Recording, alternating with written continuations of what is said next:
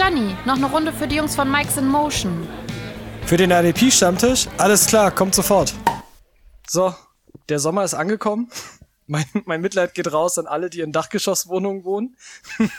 Also zu Tarek. Genau, also ins, insbesondere zu Tarek. Äh, ist, wie ist bei euch? Ist schön warm, ne, aktuell. Es fehlt nur noch einer, der jetzt reinkommt, mit einem Handtuch ein bisschen wedelt und einen Aufguss macht. Dann wär's perfekt. Ich habe mir gedacht, heute Morgen, ich gehe früh joggen, damit ich noch ein bisschen kühle Luft abbekomme, aber da war es auch schon 28, 29 Grad um 9 Uhr morgens. Also ist unerträglich gerade. Ja, ich habe gestern flehend vor ein bisschen Regen gesessen und dachte mir so, es war auch eher wie ein Aufguss, also es hilft aktuell nicht. Ja, aber äh, wir sind trotzdem in der neuen Folge, quasi jetzt der wärmsten Folge des Jahres aktuell in dem Rahmen. Herzlich willkommen auch an unsere Hörer. Ähm, wir starten wie immer mit den News und wir starten mit dem Team, was immer neuerdings in den News ist, das Washington Football Team. Sind wir jetzt immer noch ein bisschen ungewohnt. Äh, Scott and Harden hier. Ne? die haben nämlich äh, Darius Geis verloren. Oder er hat sich selber verloren. Ich weiß nicht, wie man das sagen kann. Mit häuslicher Gewalt allem drum und dran.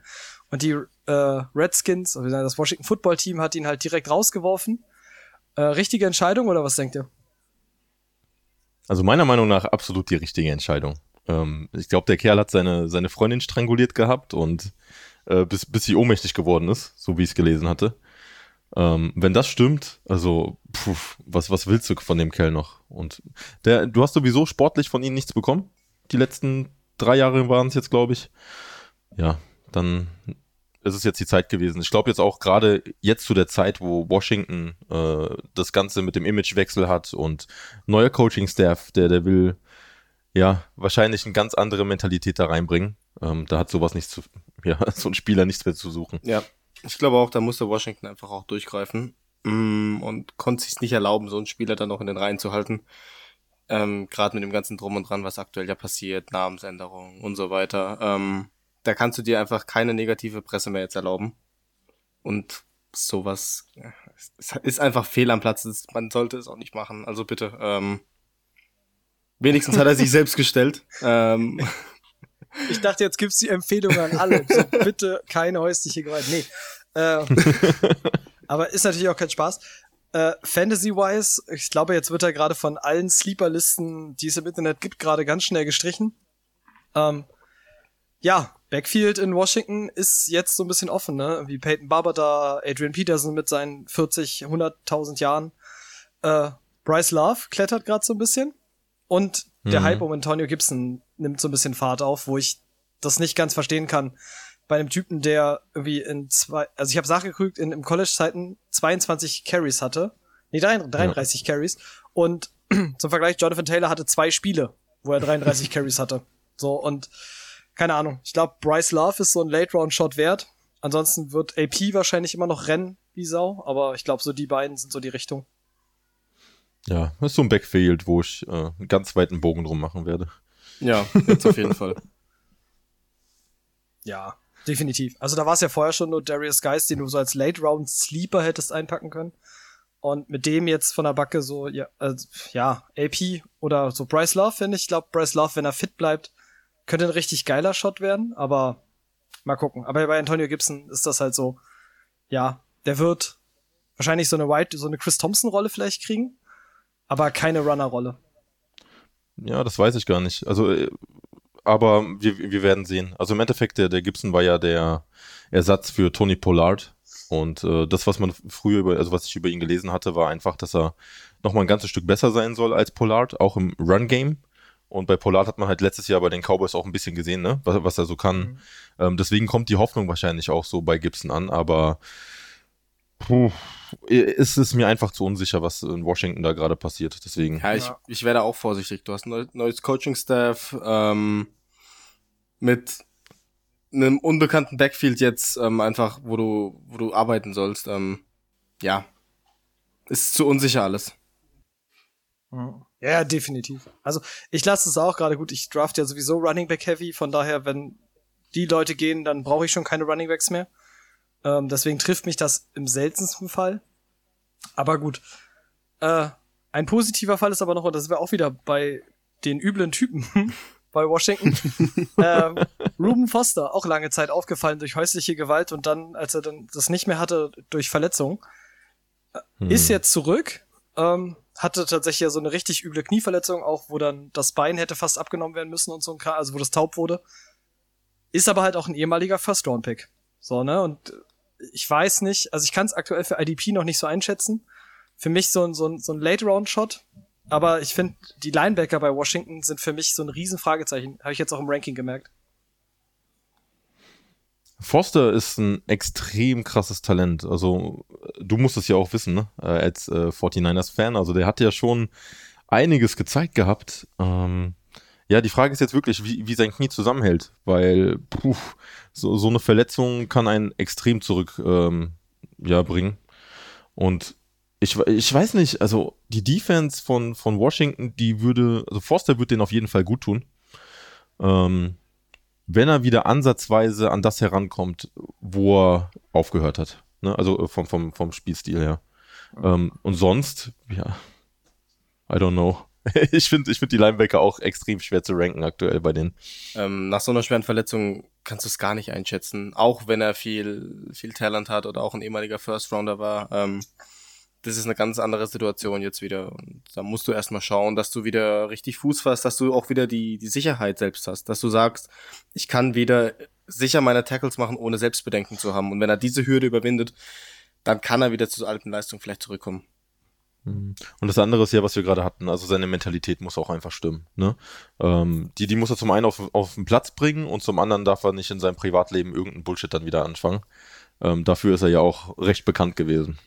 Ja, ja, eben. Also das ist halt, ne, er hat ja, ich habe das Talent ja auch bei den Niners gesehen am Anfang und am Ende war es aber, dass er halt mehr neben dem Platz über häusliche Gewalt, Waffenbesitz und was es nicht alles gab, bis die Niners sich mal getrennt haben äh, ja. hat er halt damit mehr auf sich aufmerksam gemacht, als auf das, was auf dem Platz passiert ist. Und ähm, ich glaube sogar, ich wäre mir bei Washington ein bisschen sicherer, wenn diese Thomas Davis-Komponente nicht da wäre. Dieser alte Mann mhm. und äh, Ron Rivera sind so, naja, da glaube ich, da wird dann einfach noch, also Thomas Davis ist immer noch gut, aber der ist halt auch schon ewig alt. Aber mal gucken. Es ist halt auch, sind so Late-Round-Shots. Mal gucken, wie sich das jetzt so in den Trainingscamps entwickelt. Ja. ja. Ansonsten, wir hatten letzte Woche äh, Bounceback und Exceed Expectations für die Offense und kommen jetzt diese Woche in die Defense und oh, ich habe richtig Bock. Also kenne die Liste tatsächlich schon und das ist ja absolute High-Class-Spieler diesmal, ne? Ja, ich freue mich auch. Also wirklich Spieler, die, die wahrscheinlich talent-wise, ich meine sogar alle jenseits der, also in den Top 20 liegen würden äh, und in Teilen ja sowieso liegen. Und wir fangen mal vorne an. Wir fangen mit der Defensive Line an. Und Steven, wir gehen mal nach Dallas mit dem Marcus Lawrence. So als Bounceback für so ein solchen Jahr.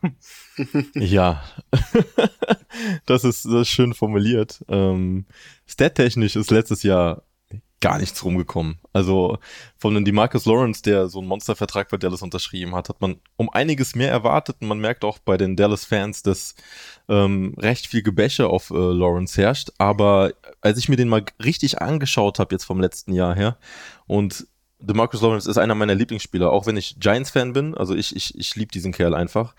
Ähm, er war letztes Jahr eigentlich richtig gut. Ja, also wenn man sich allein die Ratings mal anguckt, er hat im PFF-Rating hat er eine 86.2 äh, abgeschnitten.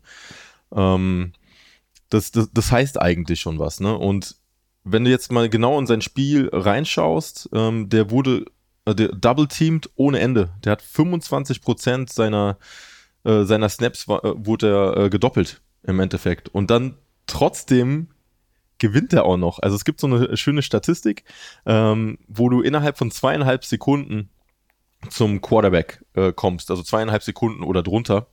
Und das sind dann Pass Rush, äh, Pass Rush Win Rate heißt das ganze Ding, also PRWR.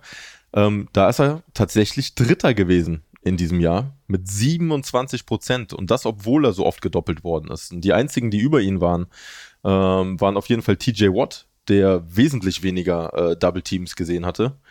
Und der erste ist mir gerade entfallen. Aber ähm, das, ist, das sind alles Stats, die ihn eigentlich irgendwo ganz vorne äh, platzieren müssten, weil er so schnell am Quarterback ist, weil er so viele Pressures ausübt. Aber zahlentechnisch ist leider nichts herumgekommen. Ne? Und ähm, ich denke einfach, dass er, dass er extrem daran gelitten hat, dass die Interior Line bei den, bei den Cowboys äh, nicht ganz so stabil war mit, äh, mit Woods und mit äh, Malik Collins. Äh, Collins als Nose Tackle war vernünftig. Woods hat so überhaupt nichts gemacht in dem Jahr.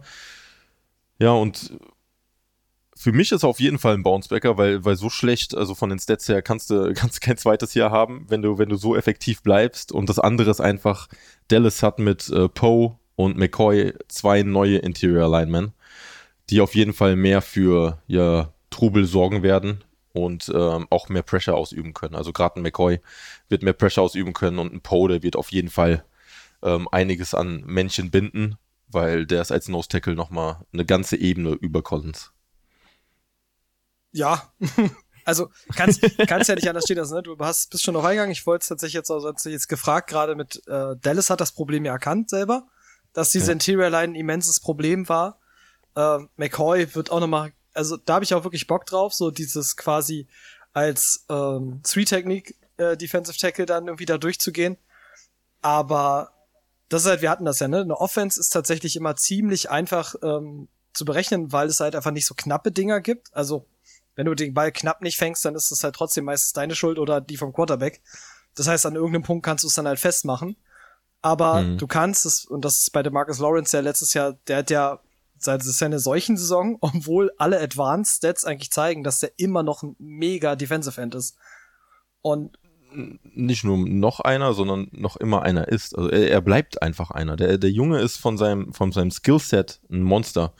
Ja, wenn man das mal anguckt, der hat, der hat einen Move, diesen Eurostep, ähm, der hat den perfektioniert einfach, ne? Wo, wo, er, wo er den Arm wegchoppt und dann wirklich mit einem äh, äh, unter den Mann durchgeht, mhm. ne? Also das ist, das ist schon richtig heftig, das funktioniert eigentlich immer bei dem Kerl. Und sonst, also er hat halt Speed. Ja, und deswegen weiß ich auch nicht, warum er jetzt vielleicht einen Schritt zu spät gekommen ist. Ne? Das ist mir bei Nick Bosa letztes Jahr im, im Super Bowl aufgefallen, ne? dass er immer einen Schritt zu spät war. Mhm. Und als ich mir jetzt von Lawrence die ganzen Tapes angeguckt hatte, äh, das war gefühlt die ganze Saison bei ihm so. ähm, und äh, also, boah, ist schon heftig. Ich glaube, die, die, die ganzen Teams, die gegen Dallas gespielt haben, die sind auch äh, ihm extrem aus dem Weg gegangen. Einfach vom, vom, vom Playbook her. Ähm, ja, also äh, er kann eigentlich nur bouncebacken und, und auf jeden Fall positiv äh, in die Stats einschlagen dieses Jahr. Ich wollte sagen, das ist halt diese, also sag mal so, der hat einen Regression Year gehabt und das ist halt wirklich, ich glaube, das, was du gesehen hast, ist die unterste Verhandlungsbasis bei ihm. Und mhm. es kann theoretisch, das ist ja wieder Mathematik, negativer Ausreißer, es kann so sein wie ein positiver Ausreißer, aber irgendwann hast du halt immer wieder eine Normallinie. Und von dem her wird sich seine Baseline halt auch einfach wieder erhöhen und also Demarcus Lawrence ist einfach ein Typ, der ist immer gut für Double-Digit Sex und ist trotz solchen Saison aktuell mein äh, Defensive Lineman auf 10 und mhm. mit Ceiling aber in die Top 5 fast. Also Top 5, Top 6 so. Ja. Also er ist tatsächlich auch defensiv End 10 gerankt, was, was ich allerdings nur bedenklich finde. Er hat ein ECR von 48. Ähm, also für einen Defensive Lineman ist es relativ spät, weil ich hatte ja schon mal in den letzten Folgen äh, angemerkt, dass es nur so um die 10 Stück gibt, die ich wirklich mag. Ähm, Lawrence ist bei mir die 8. Also der, der, der könnte auf jeden Fall bis zu Top 5 hochknallen. Ähm, je, je nachdem halt, wie, ja, wie das Schedule auch läuft, aber ich glaube, die D-Line wird auf jeden Fall stärker dieses Jahr. Ja. Gut. Ich glaube, da sind wir uns tatsächlich auch einig, weil das ist halt, deswegen sage ich, ne, wir haben halt wirklich Stack-Talent auch jetzt in der Folge. Ähm, mhm. Also wirklich Leute, die weggehen in einem Draft. Also wenn du mit IDP spielst, dann sind das Leute, die auf jeden Fall weggehen. Das heißt, es geht jetzt halt nur darum zu bewerten auch, äh, wie hoch ist ihr Ceiling? Also wo, wo sehen wir sie auch? Und jetzt vom Bounceback mal zu jemanden, über dem ich schon einen Artikel hatte und auf den ich nächstes Jahr richtig gespannt bin. Josh Allen ist für mich tatsächlich die interessanteste Defensive Lineman-Personalie nächstes Jahr. Ja, äh, ich glaube nicht nur für dich, ähm, sondern für, für alle Fantasy-Spieler, für alle, die IDP spielen. Ähm, Josh Allen muss bei jedem auf dem Zettel sein. Hat letztes Jahr sein Rookie-Jahr gehabt bei Jacksonville, ähm, hat nur vier Spiele gestartet und trotzdem Platz 12 in der Liga an, an Sex belegt, äh, mit am Ende 10,5 Sex, hat in den Pro Bowl geschafft ähm, und hat Zahlen geliefert für seine vier Spiele, wo er nur gestartet hat, äh, die sind, die sind Hammer. Also wenn er jetzt mehr Spiele von Anfang an starten wird, was er auch machen wird dieses Jahr, äh, das kann nur nach oben gehen von den Zahlen. Das kann nur besser werden. Ähm, außerdem hat er nur 60% der ganzen Snaps gespielt letztes Jahr. Und holt trotzdem 10,5 Sacks und holt trotzdem 31 Solo-Tackles noch und 23 Quarterback-Hits. Ähm, da, es kann nur nach oben gehen, wirklich. Ähm, ich habe mir mal angeschaut, die, die Frequency, wie oft er den, den Quarterback hittet. Da ist er mit 3,6% auf Platz 4 der Liga. Obwohl er halt nur so wenig gespielt hat. Und so mhm. wenig Snaps gesehen hat. Da waren andere dabei, die haben alle Spiele gespielt. Von Anfang an. Haben viel mehr Snaps gesehen und, und sind lang nicht an diese Zahl rangekommen. Äh, da kann man echt gespannt sein, was er, was er draus machen wird. Das Einzige, was ich so ein bisschen negativ sehe bei ihm, ist die Umstellung vom Defensive äh, Scheme. Man geht ja jetzt auf ein 4-3, das heißt, er wird mehr als, als Defensive End spielen. Oder hauptsächlich als Defensive End. Und als Defensive End spielst du halt im Dreipunktstand. Hm. Und nicht mehr im Zweipunktstand, wie er es im College gespielt hat, wie er es letztes Jahr gespielt hat, ähm, wie er es eigentlich ähm, gewöhnt ist. Ähm, er hat zwar selbst in einem Interview gesagt, dass er jetzt dieses Jahr nur noch drauf aus ist, ähm, zu rushen und ähm, dass der, dass den Lauf zu stoppen halt die erste Priorität ist im Team. Ähm, und dass er halt daran arbeiten muss, auch mit diesem Dreipunktstand klarzukommen, aber man weiß halt nicht, wie schnell er damit klarkommen wird. Weil mit diesem Zweipunktstand als Outside-Linebacker, da ist er Gold wert, also überragend. Mit dem Dreipunktstand, anderer Herans Herangehensweise an den, an, den, an den Blocker vorne dran, an den, äh, in den Rush rein, da musst du erstmal schauen. Klar, die Offseason bringt dir Zeit, aber wie er damit zurechtkommt, das ist wieder eine andere Sache. Ja, aber wenn man halt was nehmen muss, ne, also Allen ist halt ist ein Freak. Also er ist wirklich aus, ist ein athletischer Freak und ich glaube auch, dass sich vieles einfach wirklich sehr, sehr gut dann einfach nach wie vor projizieren lassen wird. Und was bei ihm halt dieser Clou ist, ne, mit dieser 60% Snapshare, Josh Allen bekommt Opportunities nächstes Jahr. Ja. So, ne, seine Snap-Zahl steigt, wird immens steigen. Ähm, und alleine da, unabhängig davon äh, macht der halt, wird der so viele Punkte machen. Und wenn du mit so wenig Opportunities 10,5 Sex machst, ist, boah, ich bin tatsächlich bei Josh Allen, ist, ich tue mich immer schwer mit Prognosen, aber sag mal so, wenn am Ende 15 Sex stehen, wird's mich nicht wundern. Könnte kommen. Könnte auf jeden Fall kommen. Aber ich finde, da ist er auch noch abhängig von einer anderen Personalie. Und zwar von Yannick Ngakwe. Was er ja, macht. definitiv. Weil Ngakwe will ja weg von Jacksonville. Ähm, ich habe mir mal die Stats von beiden angeschaut. Ngakwe war letztes Jahr mit, mit 85% der Snaps auf dem äh, Feld gestanden, hat aber auch nur ein paar Tackle mehr gesammelt, äh, fünf Tackle mehr als ähm, Allen, weniger Sex geholt als Allen. Ähm, ja, dann habe ich mir auch mal angeschaut, wer wurde er von den Verteidigern gedoppelt? Wer hat mehr, mehr Coverage abbekommen? Und da ist aufgefallen, dass Allen öfter gedoppelt wurde als Ngakwe, was man eigentlich am Anfang nicht dachte, weil du denkst, den Rookie gegen den etwas erfahreneren Spieler und wir wissen alle, Ngakwe ist gefährlich. Ähm, warum nimmt man da den Rookie? Guck dir mal an, was Allen trotzdem für Zahlen geliefert hat. Mhm. Obwohl er meistens gedoppelt wurde. Er hat 17% von den, ähm, er hat 17% in der Statistik erreicht, indem er da die, die zweieinhalb Sekunden den Pass Rush, den Blocker da geschlagen hat. So rum, jetzt habe ich's, was Steven ja auch gerade schon gesagt mhm. hat bei, bei Lawrence. Was mhm. auch sehr hoch ist, dafür, dass er halt so oft gedoppelt wurde. Und wenn er so schnell an den Quarterback rankommt, und jetzt nicht mehr so oft eventuell gedoppelt wird. Puh, ey. Das wird Sex regnen. Also wirklich, also Josh Allen ist bei mir, ich glaube, ich muss jetzt nachgucken, aber er ist, glaube ich, aktuell, also rein und da ist wirklich sehr, sehr viel Ceiling schon mit drin. Ich glaube, Defensive Lineman 8 oder 9 bei mir. Ähm, mhm. Ja, ja, also das ist aber halt wirklich, ich sehe die Stats und ich sehe das in, diesen, in dieser geringen Opportunity-Zahl und alleine, wenn ich es nur halb projiziere, also wenn ich nur sage, dass selbst bei steigenden Opportunities die alle Werte ein Stück absinken, äh, dann ist das enorm. Dann ist der das für mich nach wie vor halt wert. Und das ist so krass. Und ich finde es halt so krass. Und ähm, Jacksonville ist ein richtig gutes Beispiel dafür, wenn sich Defensive Schemes ändern, ähm, wie sich dann halt Spieler umstellen. Ne? Also Josh Allen war letztes Jahr Linebacker, wird jetzt aufgrund dieser Umstellung in den 4-3-System reinkommen und wird jetzt auf einmal Defensive End und war letztes Jahr nicht mal im Ansatzweise irgendwie in einem End-Ranking, weil er immer Linebacker spielt, also Outside-Linebacker spielen musste. Hm. Ja, okay, aber das ist ja auch daran geschuldet, dass Miles, Gar äh, Miles Garrett, dass Jack, äh, Miles Jack seine Position jetzt übernehmen wird, ne? Weil Schobert ja dazugekommen ist. Mhm. Deswegen, die werden ja schon fast dazu gezwungen, dieses, das Scheme zu Ja, ändern ja. mit, mit den Personalien. Aber ähm, ich, ich, ich bin gespannt auf den Kerl, der, der Junge ist. Ich, ich hätte ihn gerne letztes Jahr eigentlich bei den Giants gesehen, aber ähm, wir haben uns ja Daniel Jones dann geholt. Bin ich auch zufrieden mit. Aber äh, äh, als der echt so tief gefallen ist, war es für mich schon ein Wunder. Ja, und Jacksonville, das war ein absoluter Glück- Glücksgriff für die Ja. Jungs. Auf jeden Fall. Und Steven, weil du es ja auch gesagt, äh, Steven sag ich schon, Ralf, weil du es gesagt hast, bei dir ist er auf Platz 8. Oder?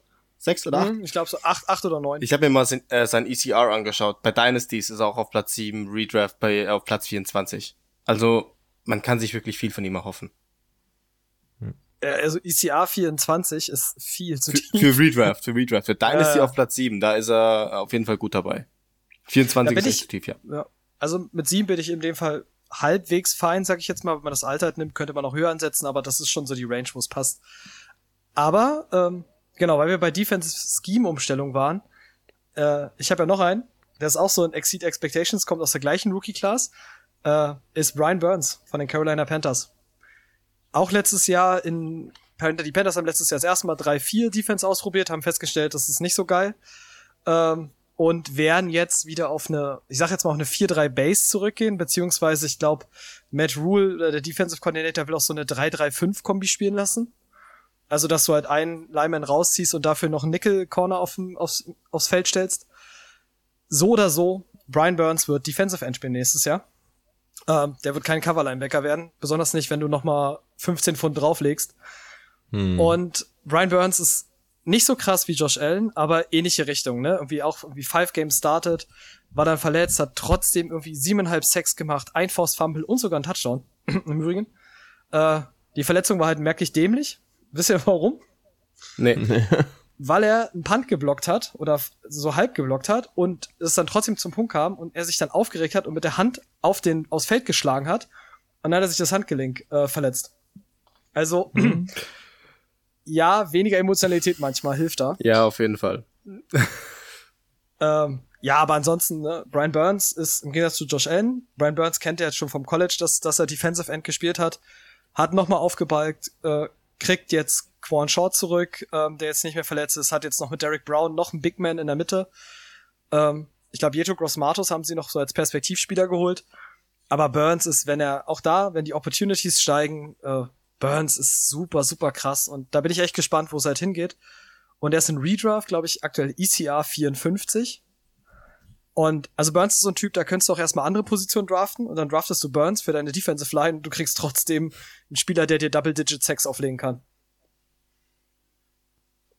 Burns ist ein absoluter Speedster. Also der, der gefällt mir genauso wie ein Demarcus Lawrence. Die sind ungefähr von, von der Spielart äh, Art, äh, identisch. Also die, die gewinnen mit ihrem Speed. Ähm, beim Burns mache ich mir immer nur ein bisschen Sorgen. Also er hat jetzt zwar zugelegt, aber ob er kräftetechnisch da mit äh, mithalten kann. Ähm, boah, ja, ein Late Shot ist er auf jeden Fall wert. Und ich glaube, also bei den Panthers wird er auch Opportunities genug bekommen. Ich denke nämlich nicht, dass die offensiv so stark sein werden weiterhin. Und ähm, nur mit McCaffrey, ja, Hast, ist ein Fantasy-Monster, aber jetzt Real NFL. hast du hm, nicht viele Panthers, Optionen dann. No chance. Genau, genau. Ja, äh, nicht, nicht in der Division, nicht Nee. mit dem Team. Nee, bin ich voll und ganz bei Steven. Sehe ich auch so. Ein Late-Round-Shot ist er auf jeden Fall wert. Ähm, da kannst du es auf jeden Fall probieren, wenn du noch sagst, du hast noch ein bisschen Need und, und willst mal ein bisschen was riskieren. Der kann, dir- das kann er dir schon bringen. Ich finde gar nicht so Late Round Shot, sondern für mich ist das dieses, ähm, ich habe erst andere IDP-Spieler genommen und wir hatten das ja mal, dass Defensive Line in der, in der Spitze irgendwie nur so, so 10, 12 Spieler sind. Mhm. Und wenn du dann sagst, okay, die sind halt weg und weil ich erst zum Beispiel Linebacker adressiert habe, dann ist Burns halt ein, ein Typ, der dir einen okay Floor gibt. Also tatsächlich für die, für da, wo er steht, ist es ein guter Floor. Und ein Ceiling äh, für Top 30, Top 25 Defensive Linemen nächstes Jahr. Das ist aber halt schon, das ist realistisch betrachtet, ne? Und Double-Digit Sacks, jemand, der mit wenig Starts und ich glaube in 478 Snaps ähm, siebeneinhalb Sacks sieht, der kriegt auch mit ein paar mehr Snaps ein Double-Digit hin. Also definitiv. ja. Ja, ist für mich auch ein guter D-Liner 3. Also, Genau. wenn du drei aufstellen musst, als mein dritter. Passt. Mhm. Deswegen, gut, waren übrigens ja tatsächlich auch beide Bestandteil des Sleeper-Artikels, den ich hatte.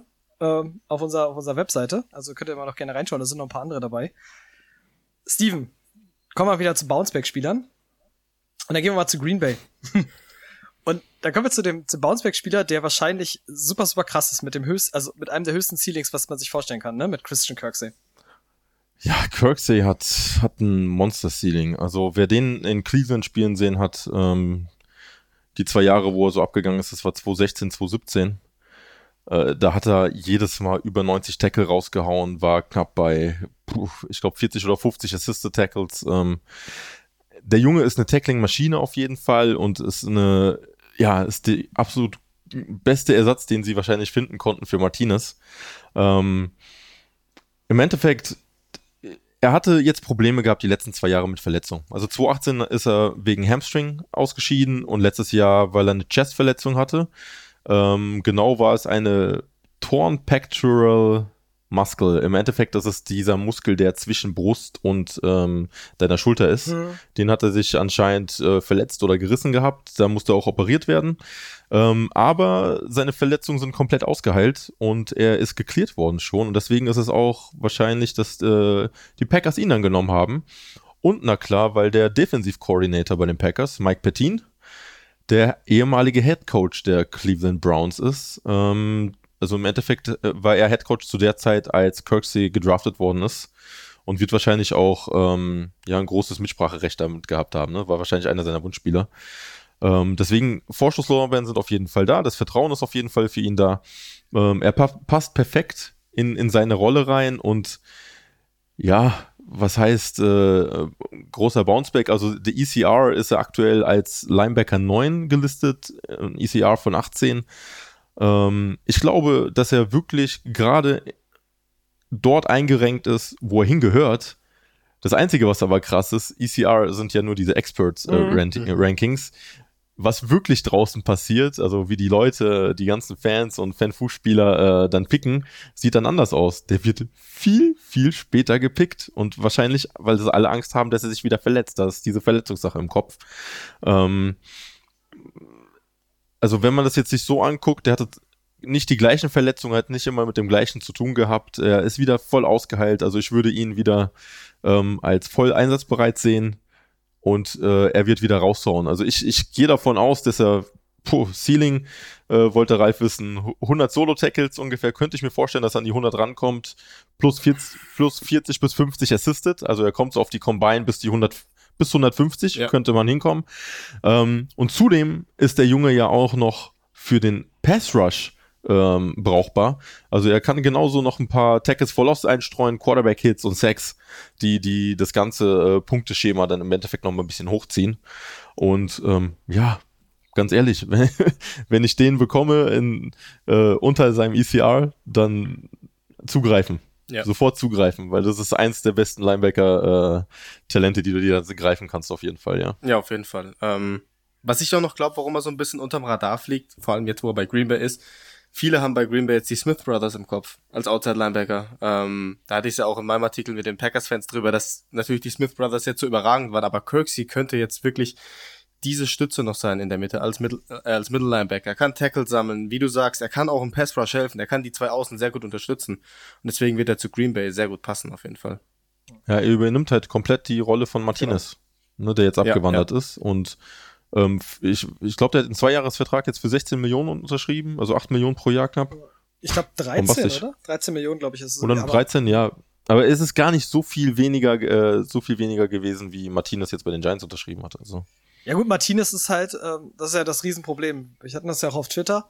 Äh, Martinez ist halt ein super Fantasy-Linebacker, nur Martinez ist halt ein Tackler, der kann nicht covern. So, bei den Giants ist das jetzt durchaus okay, weil die Giants ihm einen äh, neben ihn stellen werden, der covern kann. Das heißt, mhm. du wirst ihn halt für Tackles und für, für Linebacker-Blitzes und sowas einsetzen. Und dann hast du jemanden daneben, der halt covern kann, da kannst du das kaschieren. Kirksey kann halt auch covern, ne? Das ist halt der unfassbar Vorteil.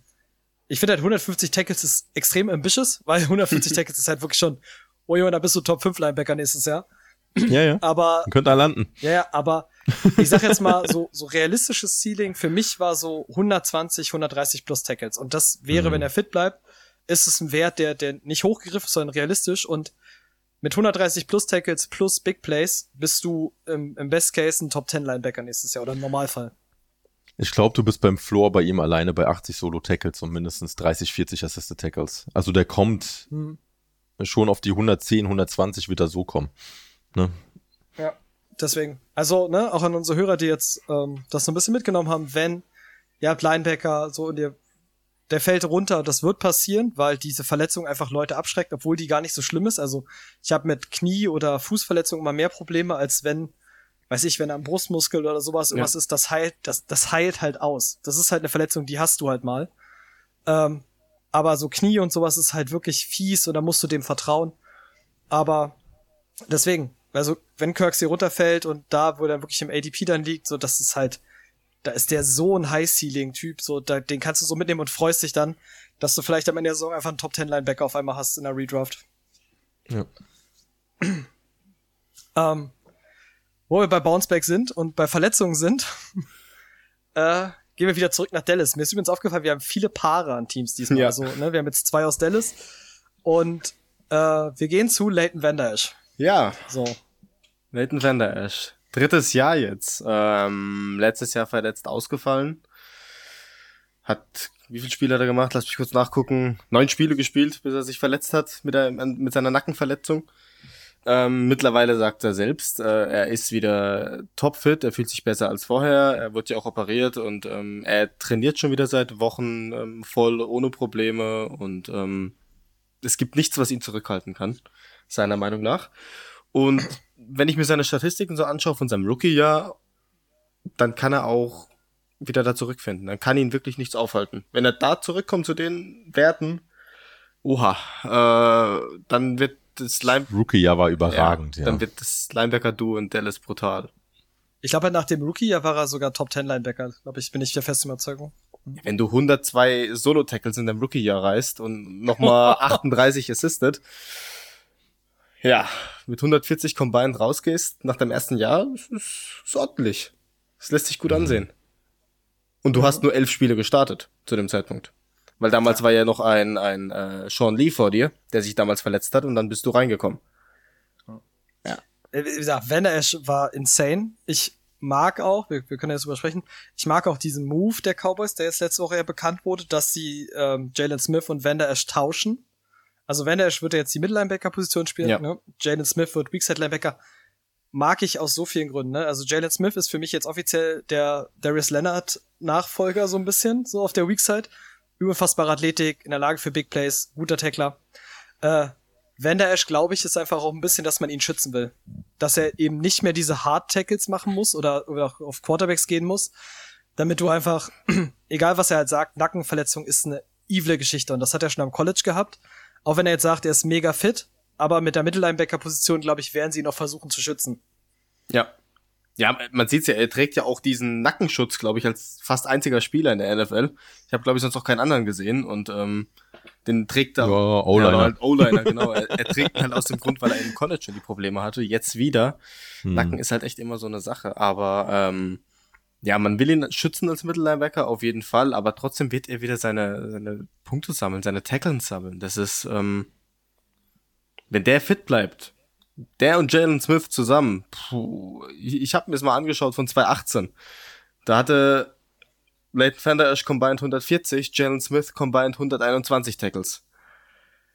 Und das als, als ja, Duo. Boah.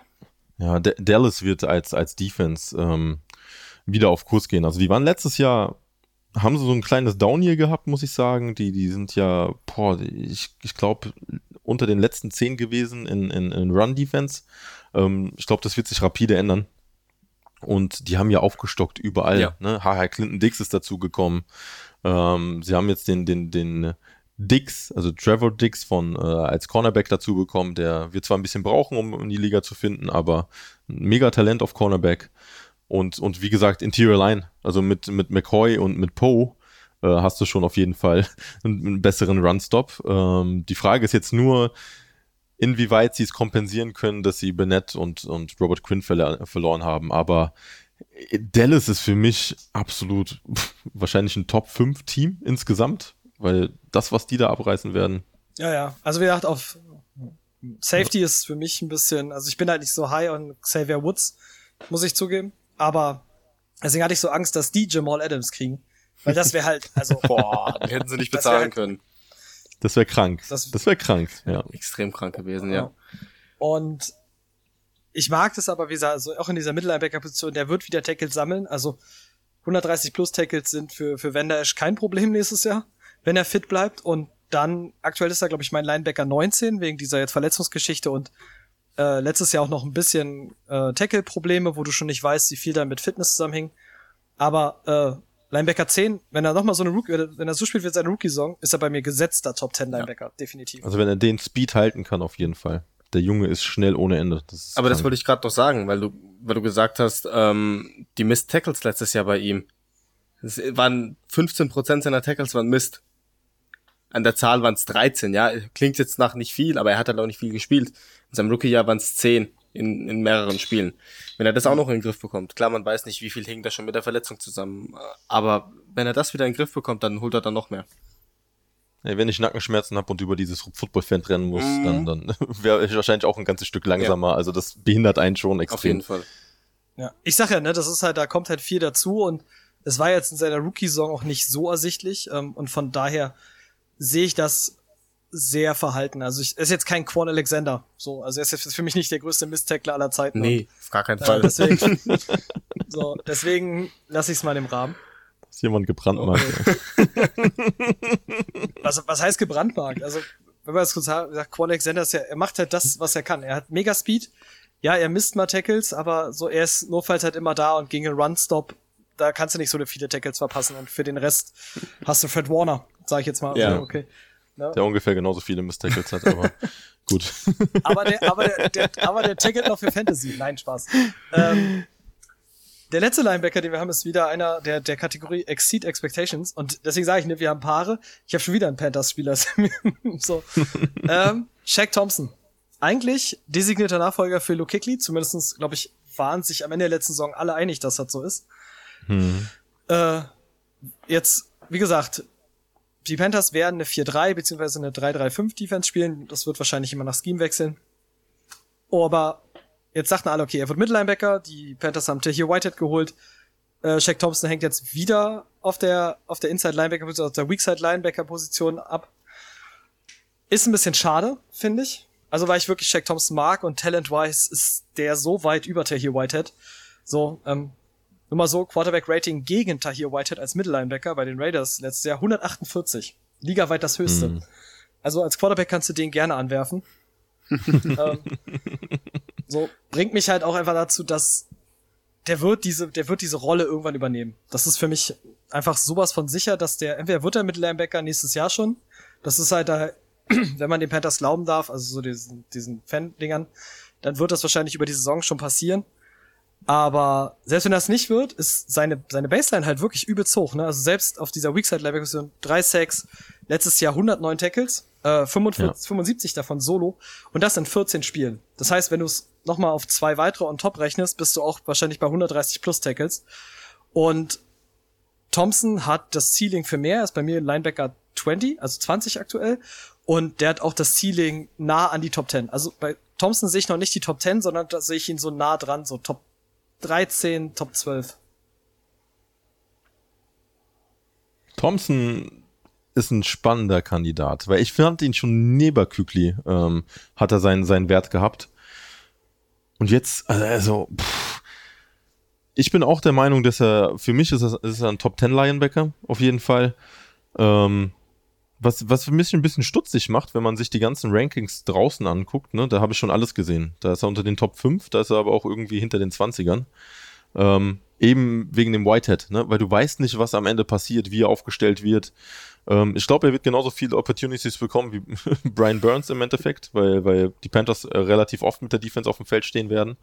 Ähm, ja, also in Dynasty absoluter Shot. Ähm, Redraft würde ich gucken, je nachdem, wann ich ihn bekomme. Das wäre so wie ein Kirksey-Kandidat, ne? wenn er ein bisschen runterfällt, direkt mitnehmen. Dynasty auf jeden Fall. Wie du sagst, da, da musst du ihn eigentlich mitnehmen, auch weil wir wieder bei dem Punkt sind und sagen, ähm, Carolina wird oft in der Defense auf dem Feld stehen, ähm, wo er auf jeden Fall dann die, die Spielanteile sehen wird. Und auf jeden Fall die Möglichkeiten bekommt, die Punkte zu sammeln, ja. Ich glaube einfach tatsächlich, dass sich, dass die Panthers innerhalb der Saison merken werden, dass Tahir Whitehead nicht covern kann. Und äh, das dann irgendwie austauschen. Also ich kann mir einfach nicht vorstellen, dass, äh, dass Shaq Thompson nicht der, der designierte Mittellinebacker für die Panthers ist. Also das, das glaube ich einfach, das möchte ich nicht glauben. Und wenn er noch Mittellinebacker wird, dann ist, dann kommt sein Ceiling schon wirklich in die Top 10 langsam. Aber wenn sie ihn jetzt außen festlassen, dann, ja, ich sag mal Top 12, Top 13 ist für mich tatsächlich ganz fein. Hm. Ja, auch mal abwarten, was jetzt schon in den Trainingcamps passiert. Vielleicht merkt man da schon was. Und zum ersten Saisonspiel steht er als Mittellinebacker. Ja, ja wir werden sehen. Leider gibt's halt, äh, gut, Preseason hätte das sowieso nicht so viel gezeigt, aber mal gucken. Aber ansonsten, wie gesagt, interessante Personalie. Auch wirklich, wirklich für mich ein Pflichtpick in IDP. Jetzt egal, wann man ihn nimmt, aber auf jeden Fall ein Pflichtpick. Und ich bin jetzt mal gespannt. Äh, Steven hat einen aus seinem eigenen Team. ja, Jabril, Jabril Peppers ist ein Bounceback-Kandidat. Für mich sowieso. Ähm, warum für dich? Ich muss sagen, für mich ist er kein Bounceback-Kandidat. Für mich äh, ist er auf jeden Fall Exceed Expectations, weil ähm, ja, die, Saison, die er letztes Jahr hingelegt hat, auch wenn es nur elf Spiele waren, war rein stat-technisch genauso erfolgreich wie sie ja davor. Ja, also er hat fast exakt die gleichen Stats gehabt. äh, kam nicht drüber. Ähm, wir reden hier aktuell von 51 Solo-Tackles, 25 Assisted, ähm, zwei Quarterback-Hits, eine Interception, drei Forced Fumbles und einem Touchdown. Ähm, ja, der Junge ist, ist Gold wert. Also ich, ich bin so froh, dass wir den von Cleveland bekommen haben im Trade. Ähm, ich war vorher ein riesen Landon Collins-Fan, war aber auch ein Fan davon, ihn nicht zu verlängern, weil die Kohle, die er in Washington jetzt verdient, die äh, hätte New York niemals ausgeben sollen. Und mit Peppers, glaube ich, haben wir sogar ein Upgrade bekommen. Das, das, was mich nämlich bei Collins immer gestört hat, ist sein, seine Coverage. Also der ist in Coverage eine reine Katastrophe gewesen. Ähm, das hat man Peppers zwar auch nachgesagt, jetzt als er aus Cleveland herkam, aber man hat letztes Jahr gesehen, dass der Junge es kann. Ja, also er, er lässt sich nicht foolen, er lässt sich echt nicht verarschen von der Offense, ähm, ist immer schön an den Mann, Männern geblieben, äh, hat, hat Plays verhindert, also hat auch wirklich Big Plays gemacht. Und ich glaube, bei ihm lag es einfach nur daran, dass er nicht darin eingesetzt worden ist. Also er kam ja aus dem College, aus äh, Michigan. Dort war er das Schweizer Taschenmesser. Ähm, der hat Linebacker gespielt, Safety, Punt Returner, Running Back, also alles quer durch wurde dadurch wahrscheinlich aber nicht in die Coverage mit reingenommen. Und jetzt bei den Giants, ähm, ja, hat er gezeigt, dass er es kann. Hat sich leider verletzt gehabt, ist jetzt aber wieder geklärt, ähm, ist im Trainingscamp jetzt auch schon wieder gut dabei. Ähm, Energizer, absolut, ist einer meiner Lieblinge und ich glaube, ja, dieses Jahr könnte sein Jahr werden. Also er wird aktuell als Safety 10 geführt mit einem ECR von 38. Ähm, ich glaube, die, die Giants werden viel Opportunities haben in der Defense. Und gerade mit, mit der Addition, also in unserer Secondary ist hier gerade sehr viel los, ne? Also Baker äh, wird ja erstmal hinter schwedische Gardinen gesteckt und so. Ähm, yep. Wir haben ja Bradbury geholt. Yep. Und jetzt haben wir uns noch Cockrell geholt. Ähm, Im Endeffekt ein Cornerback-Duo aus Carolina, die, die schon sehr gut zusammengespielt haben. Cockrell war ja auch vor ein paar Jahren schon mal bei uns aktiv. Und ich glaube, das, das ja, ist eine in Instant-Verstärkung zu dem, was wir vorher hatten. Und Julian Love ähm, beziehungsweise McKinney werden dann mit als Safety dann noch auf dem, auf dem Feld stehen. Ähm, ja, wird, wird super spannend.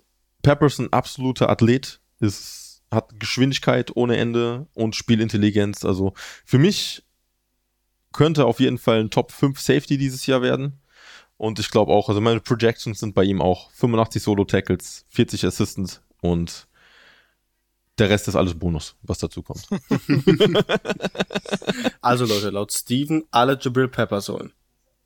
Der Giants-Fan hat gesprochen. Nee, aber unabhängig davon, also aktuell Jabril Peppers ist, glaube ich, jetzt aktuell schon meine 8 oder 9, also ich glaube meine 8. Ähm, mhm. Mit Ceiling für viel mehr. Ja. Ähm, was das Schweizer Taschenmesser angeht, das sieht man aber auch bei ihm. Also er hat selbst in Cleveland, dann hat er Strong Safety gespielt, dann hat er mal Free Safety gespielt. Ähm, Cleveland war sich, hat ihn auch quasi nur rumgeschoben und ich glaube, es wird ihm jetzt halt gut tun, wirklich mal eine feste Position zu spielen bei den Giants. Ähm, da eine ganz kurze Frage. Ich weiß nicht, ob die Giants das noch machen. Er war mal Punt Returner.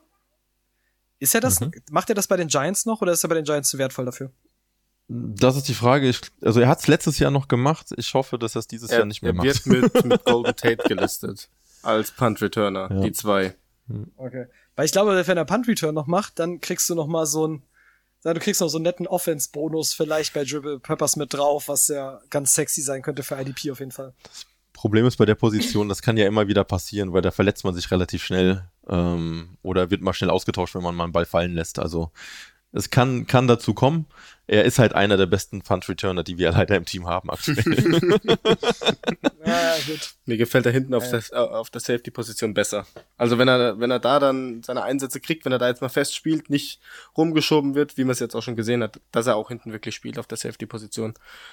Ja. Ich, ich sehe das anders. Ich, ich finde, der kann, der kann ruhig rumgeschoben werden. Also als Safety selber wird er sehr vielseitig eingesetzt, weil die Giants auch selber jetzt, die werden unter Patty, äh, unter Graham werden sie gar nicht so fix Strong Safety, äh, Free Safety haben. Ne? Also ich, der McKinney und Love, die sind auch sehr vielseitig. Ja. Und da, da kannst du viele ähm, Smokescreens machen im Endeffekt. Ne? Das macht Graham halt super gerne. Also der, der, der versch verschleiert seine, sein Defensiv-Scheme und äh, da kommt am Ende was ganz anderes raus. Also es wird super spannend. Das, das Geile ist halt, seine Athletik ähm, ermöglicht ihnen Big Plays auf beiden Seiten. Ja. Zum einen zum Quarterback vorzubrechen äh, oder, oder wirklich als Runstopper zu dienen, zum anderen aber auch, um die Coverage abzusinken und auch mal eine ein oder andere Interception rauszuhauen. Also Peppers ist wirklich ein Schweizer Taschenmesser und äh, deswegen für mich auch absolut hohes Ceiling. Also Top 5 ist wirklich, wirklich machbar. Ja, aber so wie, so wie Ralf gesagt hat, ich glaube, es tat ihm auch mal ganz gut, jetzt mal ein Jahr fest, sage ich mal, Richtung eine Position zu gehen nur mal, nur mal Safety zu sein und nicht wieder alles Mögliche, ähm, um seinem Spiel ja, nicht als Linebacker oder genau. irgendwas oder Running Back aufgestellt zu werden. Das ja, auf jeden klar. Fall. ähm, also, so wie du sagst, mit den Smokescreens, da kannst du so viel machen. Da ist die Defense, vor allem die Secondary der Giants, top aufgestellt dafür. Love dazu, McKinney. Das wird Spaß machen, den zuzuschauen. Ja. Ja, ist jung. Die werden ja. auf jeden Fall besser als letztes Jahr. Ich, ich bin halt, ich bin halt ehrlich, also mal, mal weg von, weg von IDP bin ich traurig, dass Julian Love wahrscheinlich nicht mehr festes Safety-Bestandteil ist ähm, sondern dass sie wahrscheinlich ihn jetzt eher dann so Nickel einsetzen werden. Aber ich sag ja das, was du sagtest, ne? Du hast McKinney, du hast ähm, Peppers und Love und du kannst alle drei herumschieben, wie du möchtest, weil sie alle so, so vielseitig einsetzbar sind und du kannst wahrscheinlich Pre-Read wird unfassbar schwer sein auf die Giants Defense. Ja, ich bin echt gespannt. Also die Defense gefällt mir richtig gut. Deswegen. Gut, dann äh, schließe ich das mal ab dann, dann sind wir quasi. und äh, mein Bounceback-Spieler ist, ich, ich könnte es eigentlich kurz halten, eigentlich müsste ich nicht viel sagen. Äh, mein Bounceback-Spieler ist LA Chargers, Dervin James. Und ich, ich weiß gar nicht, also das ist so, ich, ich, ich, wir können jetzt kurz Begründung finden, warum Devin James so hoch bei mir ist, aber Devin James ist IDP-technisch der zweitbeste Linebacker. Auf jeden, also safe. Das ist, Butter Baker ist letztes Jahr, die, die Season war zu outstanding, um ihn nicht an eins zu haben. Mit irgendwie mhm. 150 Tackles, davon irgendwie über 100 Solo, also 104. Äh, Butter Baker in IDP nicht die eins sein zu lassen, ist schwierig. Aber Devin James ist für mich sowas von die Nummer zwei. Und das tut mir leid, weil Tarek jetzt wahrscheinlich Jamal Adams so. ähm, aber wenn du, wenn du Buddha Baker und äh, Jamal Adams zusammenwerfen möchtest, so, dann kriegst du Dervin James. Der Typ ist all over the field, den kannst du Strong Safety aufstellen, den kannst du Free Safety aufstellen. Die Chargers werden es, glaube ich, auch ein bisschen machen wie, wie die Giants und ich glaube, das wird sich in der Liga jetzt häufiger darstellen, dass es gar keinen klaren Strong oder äh, Free Safety mehr gibt. Bei den Ravens glaube ich das nämlich auch mit Chuck Clark und Earl Thomas, mhm. ähm, weil die die auch letztes Jahr schon geschoben haben, so dass du das nicht genau einschätzen konntest. Ähm, was bringt dir das? Viele Tackles, wenn dein Strong Safety auch mal nach hinten in die Coverage rutscht und alles. Ähm, und halt auch immer noch die Chance auf Big Plays. Und Dervin James, diese Rookie-Saison bei ihm war halt 105 Combined Tackles, 75 Solo, der macht's auch einfach alleine. Drei Interceptions, dreieinhalb Sacks für eine Rookie-Saison. Dann letztes Jahr, ich meine, dieser Ermüdungsbruch, den er da hatte. Und jetzt wieder zurück und Dervin James ist für mich so die aktuell die safe Nummer zwei in als auf der Safety Safety Position. Ähm, Sky is the limit. Also es würde mich jetzt auch nicht wundern, wenn Dervin James am Ende der Saison einfach der beste äh, IDP Safety ist. Hm, und der ist ja athletisch auch noch mal. Puh. Kommt auch noch dazu, auf jeden Fall. Das ist so ein Mutant einfach. Also ich weiß nicht, der erinnert mich ein bisschen so Körperstatur und Cam Chancellor.